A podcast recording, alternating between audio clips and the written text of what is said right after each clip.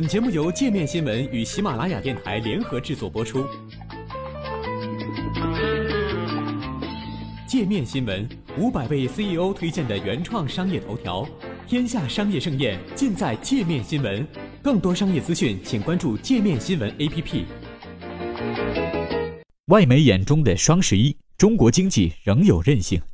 刚刚结束的双十一在线购物节吸引了全世界的注意力。在中国经济呈现放缓迹象之际，它显示出中国消费市场的巨大潜力，同时也给国外商家和民众带来了欢喜和烦恼。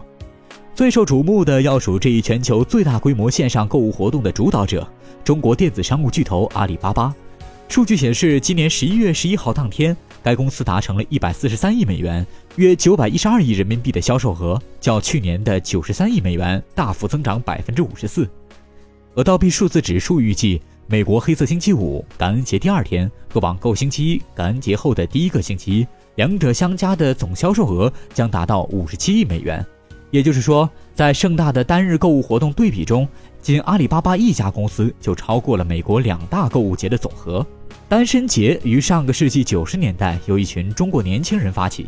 其本意是反衬情人节，为单身人士提供一个可供纪念的节日。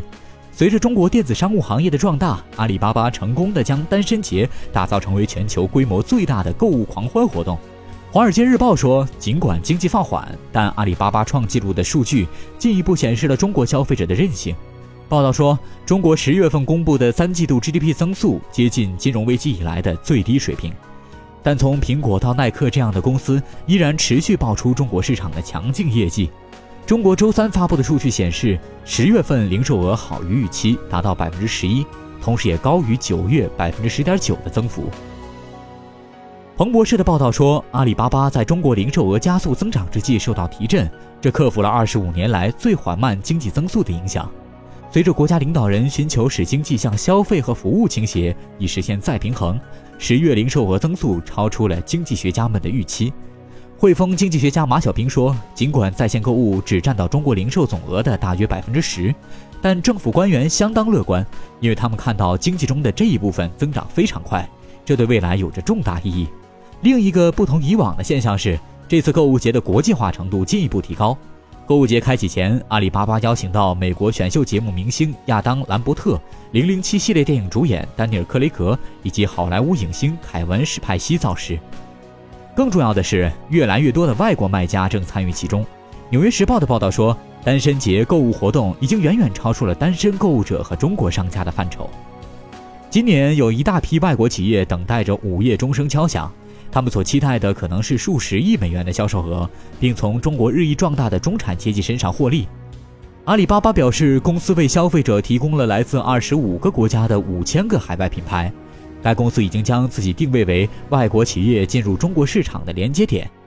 澳大利亚乳制品企业 A2 中国区首席执行长斯科特·乌斯尔普恩说：“双十一是我日程表中特别重大的一部分，这使得我们能够以更为直接的方式进入中国。”他说：“对于那些拥有较少资源与消费者沟通的企业来说，电子商务的兴起为他们打开了一个难以置信的窗口。”双十一购物节彰显中国巨大消费潜力的另一个现象是，它让澳大利亚超市里的婴儿配方奶粉断货了。据《卫报》报道，澳大利亚奶粉生产厂商贝拉米公司总裁罗伯·伍雷对媒体表示，中国游客、学生以及居住在澳大利亚的亲属，整个十月一直在大量购买奶粉，为的是在单身节来临时在淘宝和其他中国网站上出售。报道说，过去几周，澳大利亚父母发现超市里的名牌有机配方奶粉完全断货了，这让他们大为光火。尽管近年来出现过几次供应短缺，但过去几天社交媒体上购物者大量购买奶粉的图片引起了公愤。